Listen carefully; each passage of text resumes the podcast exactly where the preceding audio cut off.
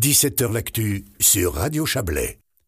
Les amoureux de musique et de festival avaient les yeux rivés ce matin sur l'annonce du programme du Paléo Festival. Pour cette QV 2023, le plus grand festival open air de Suisse a présenté ce matin les artistes qui viendront enflammer la plaine de l'As du 18 au 23 juillet prochain.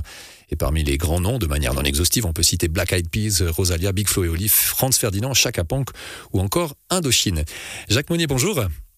Bonjour. Ah, vous êtes le programmateur du Paléo Festival.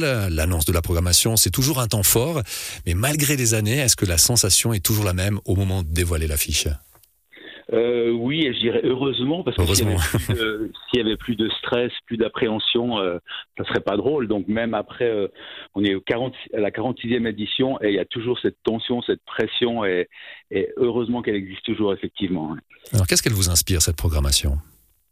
Bah, elle m'inspire qu'on va faire une belle fête là pendant pendant six jours. Il y aura vraiment des, des musiques de, de partout. Paléo, c'est vraiment un éclectisme euh, très très large. On s'adresse vraiment à, à, toutes sortes de publics, à des générations différentes.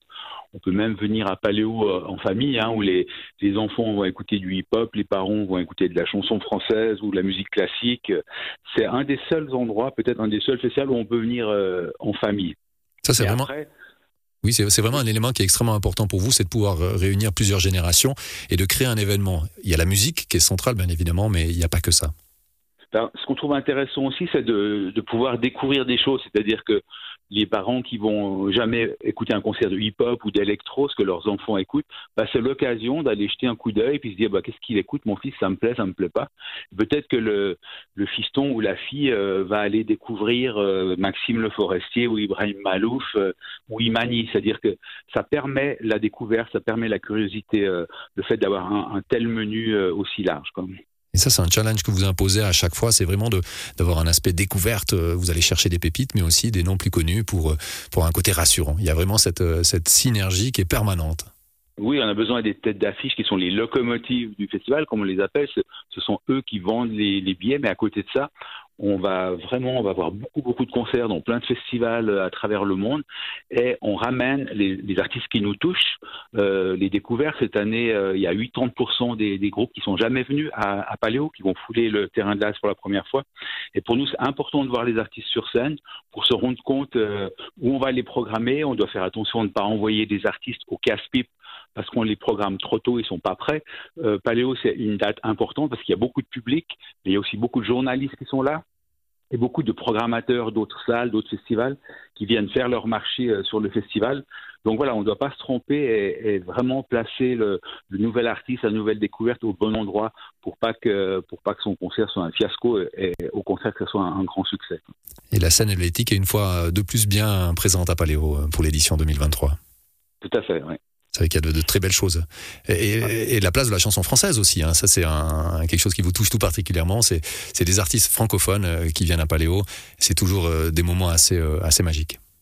Oui, parce que voilà, les gens comprennent les paroles, c'est quand même important. Tout le monde ne parle pas l'anglais. Alors il y a souvent avec les artistes euh, francophones un échange euh, différent. On a un artiste, une légende de la chanson, comme on disait, euh, c'est Maxime Le Forestier, mais à côté de ça, on a toute une nouvelle génération des jeunes qui chantent en français, mais qui font euh, qui font de la pop, du rock, de l'électro. Et là, on a quelques magnifiques pépites. Il y a une magnifique chanteuse qui s'appelle Pomme, euh, qui fait de la pop mélancolique. Il y a des textes ciselés, euh, très beaux, très poétiques. On a une artiste auquel je crois beaucoup, qui s'appelle Zao de, de Sagazan. Je pense que ça va être une artiste qui va exploser ces, prochains mois, une voix, une voix incroyable, une présence incroyable, et puis sur des musiques euh, électro. Donc c'est vraiment la nouvelle génération euh, francophone qui arrive avec des, sons plus modernes. Euh, on se doit de faire plaisir à notre public de base, les fidèles qui viennent depuis longtemps, mais on doit aussi, et ça c'est important, renouveler notre public. Euh, sinon, le festival disparaîtrait. Donc, euh, on est très attentif à tous les nouveaux courants, que ce soit l'électro, le, hip-hop, parce qu'on a besoin que le festival perdure avec une nouvelle génération qui, investisse le, le, le terrain. A un espace qui est aussi extrêmement important, c'est le village du monde. Et cette année, on va prendre la direction du Brésil. Ça va être chaud. Euh, ça va être chaud, ça va être chaud, oui. Euh, c'est un magnifique pays. J'ai eu la chance d'y aller au mois de janvier parce qu'il y a beaucoup de groupes que je voulais voir euh, sur scène. Donc, je suis allé dans plein de festivals à, à Rio, à Salvador. Donc, j'ai ramené des jolies pépites. Et là aussi, on est attentif euh, à la musique que font les jeunes là-bas.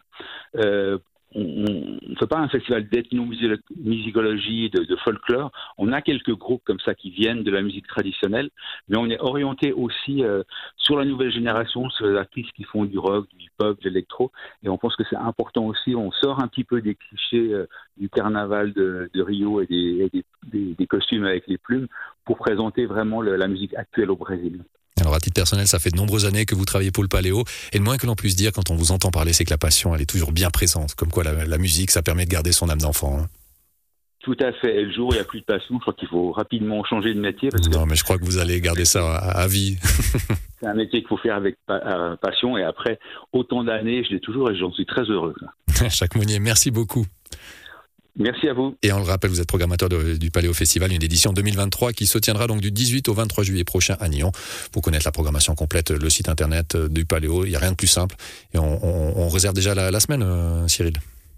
Alors, ah, clairement. Toi, tu étais déjà au Brésil. Hein. Alors, moi, j'étais déjà, au Brésil. Toi, tu avais une image qui te passait devant les yeux, là. Hein. merci beaucoup. Merci. Belle soirée. À bientôt. bonne merci, soirée. Belle soirée.